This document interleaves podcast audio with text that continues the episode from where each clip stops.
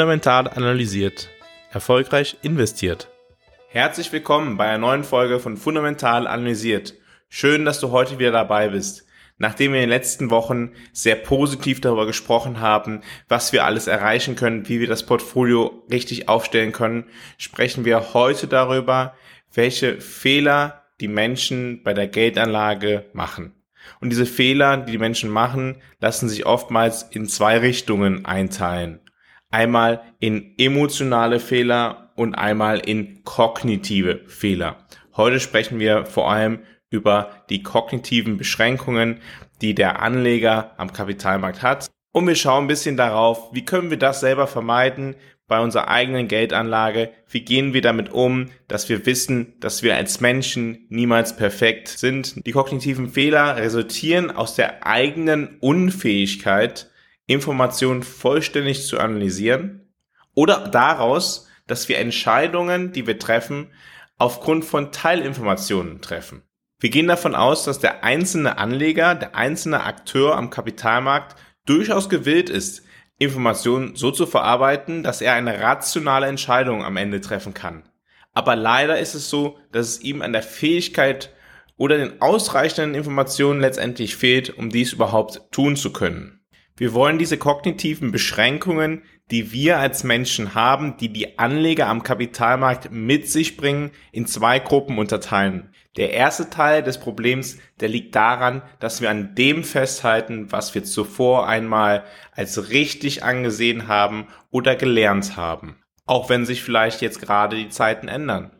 Das zweite Problem liegt dann im Bereich der Informationsverarbeitung blicken wir zunächst auf das Problem, dass wir an das, was wir einmal gelernt haben, weiterhin glauben und uns weigern oder uns innerlich weigern, veränderte Zeiten wahrzunehmen. Da gibt es einerseits das Konservatismusproblem.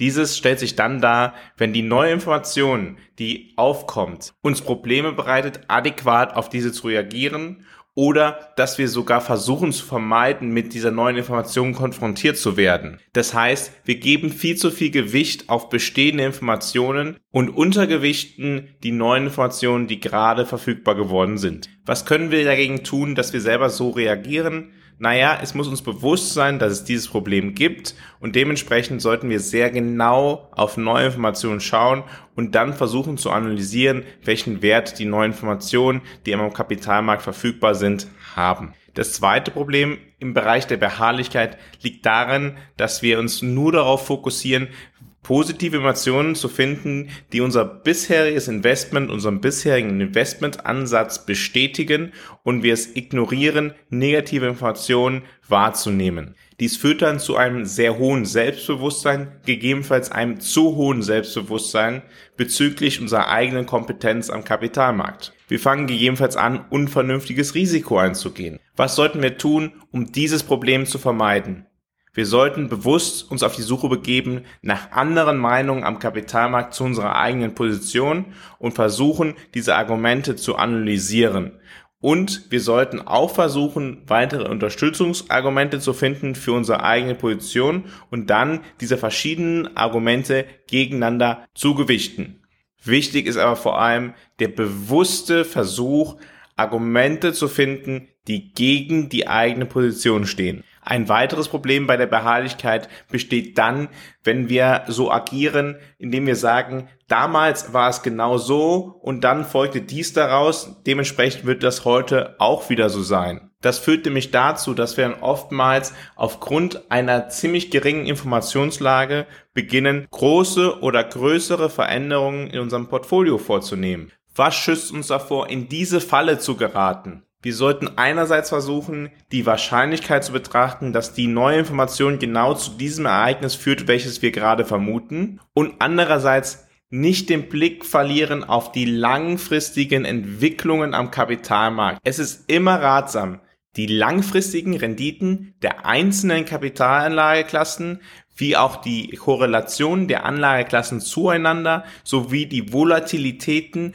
der verschiedenen Anlageklassen nicht aus dem Blick zu verlieren. Dieser Blick, wie der generelle Ansatz, ein gut diversifiziertes Portfolio zu halten, schützt uns gegebenenfalls davor, in einer solchen Situation, wo wir denken, ein Ereignis zu sehen, welches zwangsläufig zu einem anderen Ereignis führen muss, einen Fehler zu begehen. Ein weiteres Problem besteht dann, wenn wir denken, dass wir wirklich in dem vollen Umfang über alle Informationen verfügen, die notwendig sind und wir alles unter Kontrolle haben. Das kann nämlich dann dazu führen, dass wir anfangen, sehr viel zu handeln, sehr viel zu traden am Kapitalmarkt und dann beispielsweise die Kosten, die damit verbunden sind, aus dem Blick geraten. Und es führt auch dazu, da wir ja eine sehr große Überzeugung von unserem eigenen Handeln haben, so dass wir gegebenenfalls sehr hohe Einzelpositionen wagen und unter Diversifikationsgesichtspunkten, aber auch unter Risikogesichtspunkten nicht mehr optimal aufgestellt sind.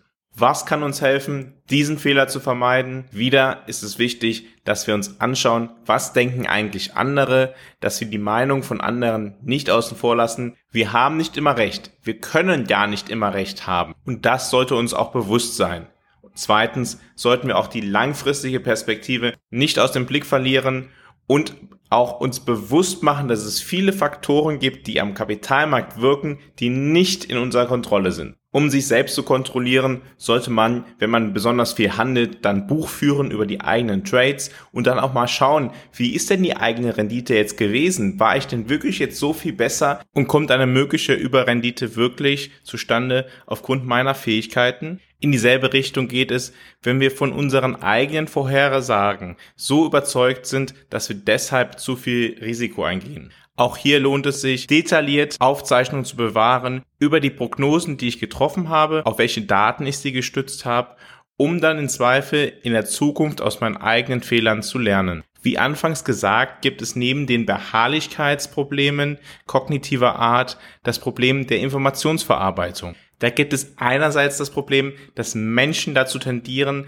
an ihren ursprünglichen Prognosen sehr stark festzuhalten, beziehungsweise die eigenen Interpretationen nicht zu hinterfragen. Um das zu vermeiden, solltest du der neuen Information Beachtung schenken und immer fragen, ob diese neue Information denn deine ursprüngliche Prognose ändert und dir die Freiheit lassen, gegebenenfalls auch deine Meinung bezüglich Marktentwicklungen zu ändern. Des Weiteren tendieren Menschen dazu, ihre eigenen Portfolios, ihre eigenen Investments in verschiedene Klassen einzuteilen. Zu sagen, diese eine Klasse ist für dies da, die andere Klasse ist für das da und am Ende nicht auf die Korrelation zwischen diesen verschiedenen Klassen zu schauen und dann am Ende suboptimal aufgestellt zu sein. Erinnern wir uns, so höher die Korrelation ist, desto gleichförmiger bewegen sich die Anlageklassen, bewegen sich die verschiedenen Investments und so geringer ist dann auch der Diversifikationsvorteil. Stellen wir es auf den Kopf, je geringer die Korrelation ist, desto größer ist der mögliche Diversifikationsvorteil. Auch ist es wichtig, sich auf die Gesamtrendite zu fokussieren und nicht nur spezifisch auf beispielsweise das Einkommen aus Dividenden oder aus Zinszahlungen zu schauen und die Preisakkumulation separat davon zu sehen. Ein weiteres Informationsverarbeitungsprogramm wird wahrscheinlich jeder von euch kennen. Es geht darum, dass man sich darauf fokussiert, zu welchem Preis habe ich denn gekauft? Und dann zu sagen, ich verkaufe erst, wenn der Preis höher ist als den Preis, den ich bezahlt habe. Das ist eigentlich ziemlich irrational. Als vernünftiger Anleger sollte man Werte halten, wo man denkt, dass diese unterm wahren Wert gehandelt werden. Und wenn der wahre Wert nun deutlich tiefer als der aktuelle Kurs ist und der Kaufpreis, den man bezahlt hatte, noch höher war, dann ergibt es trotzdem Sinn, dieses Wertpapier zu verkaufen, welches über seinem realen Wert gehandelt wird, aber unter dem aktuellen Kaufpreis. Wie geht man denn jetzt aber damit um, dass man sich auf den Kurs fokussiert, den man selber bezahlt hat, um das Wertpapier zu ermitteln? Hilfreich kann sein, dass man sich darauf fokussiert, was sind denn eigentlich die Risiken, wenn ich weiter in diesem Wertpapier investiert bin und was sind die möglichen Erträge. Das sollte eine viel höhere Position einnehmen als die aktuellen Buchverluste oder Buchgewinne. Im Endeffekt führt nämlich diese Fokussierung nur auf den Kaufpreis dazu, dass Gewinner, also Unternehmen, die viel gewinnen, viel zu früh verkauft werden und Unternehmen, welche viel verlieren, von Privatanlegern gewöhnlich viel zu spät verkauft werden. Der eine oder andere wird wahrscheinlich auch schon mal in die Versuchung geraten sein, nun weil der Kurs gesunken ist, jetzt nachzukaufen und das nur zu tun, weil der Kurs gesunken ist. Ohne eine wirklich rationale Grundlage ist dies nicht etwas, was ein Anleger tun sollte. Ein weiteres Problem kognitiver Art bei der Geldanlage besteht dann, wenn der Anleger sich so fokussiert, dass er besonders auf die Informationen schaut, die er zuletzt gesehen hat und diese ohne wirkliche Begründung höher gewichtet als die Informationen, die er vor einem längeren Zeitpunkt erhalten hat. Und das auch nur deshalb, weil er sich an die Informationen, die er zu vor kurzem bekommen hat, viel besser erinnern kann. Das führt dann gewöhnlich zu hochkonzentrierten Positionen im Portfolio und damit zu dem Problem, welches wir vorhin schon einmal besprochen haben, von zu hohem Risiko und zu geringer Diversifikation. Wie kann man dieses Problem lösen? Wichtig ist auch hier, einen langfristigen Blick auf die Geldanlage zu bewahren, langfristige Ziele zu fokussieren und seine eigene Geldanlage auf einem sicheren Gerüst zu stützen. Diese vielen kognitiven Probleme bei der Geldanlage, bei der Investition in Aktien, in Anleihen, in andere Wertpapiere, gegebenenfalls auch in physisches Gold, führt dazu, dass man nicht die rational vernünftigste Entscheidung trifft, sondern aufgrund von kognitiven Schwächen das Problem hat, nicht optimal zu agieren. Die positive Botschaft ist aber, kognitive Probleme bei der Geldanlage können behoben werden. Wichtig ist dabei ein tiefes Verständnis der verschiedenen Anlageklassen, zu verstehen, was Diversifikation für Vorteile bringt, die langfristigen Ziele und die langfristige Portfolioaufstellung nicht vollkommen aus dem Blick zu verlieren, um mit einem klaren Plan sein eigenes Geld anzulegen. Ich weiß, dass das gar nicht so einfach ist und man sich manchmal die Frage stellt, wie soll man denn das alles schaffen? Daher ergibt es auch Sinn, an der richtigen Stelle sich Unterstützung zu holen. Ich habe für euch ein E-Book geschrieben, das einen klaren Prozess, eine klare Struktur definiert für den Vorgang der Geldanlage, für den Vorgang der eigenen Portfolioaufstellung. Wenn man sich mit einer Thematik auseinandersetzt, die einem nicht perfekt geläufig ist, dann überlegt man öfters hin und her und her und hin und kommt nicht wirklich weiter. Deshalb biete ich dir einen klaren Prozess, eine klare Struktur, mit der du vorgehen kannst. Und das Positive heute für dich ist, dieses E-Book ist auch noch kostenlos erhältlich. Du kannst es jetzt direkt runterladen. Klicke dazu auf den Link in den Show Notes oder besuche die Homepage fundamentalanalysiert.com und fordere dort dein E-Book zu deiner optimalen Portfolioaufstellung an.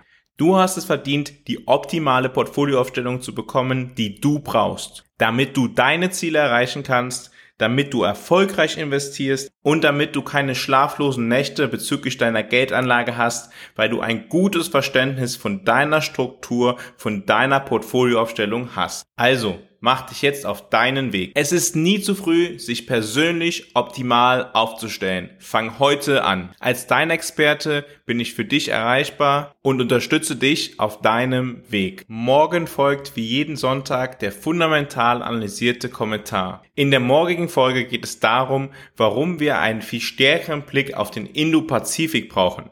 Wir wollen also auf eine Region schauen und auf die wirtschaftliche Entwicklung dieser Region wenn wir verstehen, dass diese Länder des Indo-Pazifiks bereits jetzt 40 Prozent der globalen Wertschöpfung erzeugen, dann stellen wir doch fest, wie wenig wir auf Länder wie Malaysia, Singapur, Neuseeland, Japan oder Indien schauen. Eine optimale Portfolioaufstellung sollte allerdings ein Bewusstsein für alle Chancen haben, welche sich bieten wie auch das Risiko, welches mit den verschiedenen Anlagemöglichkeiten verbunden ist, im Blick haben. Von daher freue ich mich, wenn du auch morgen wieder dabei bist, wenn es wieder heißt, fundamental analysiert, erfolgreich investiert.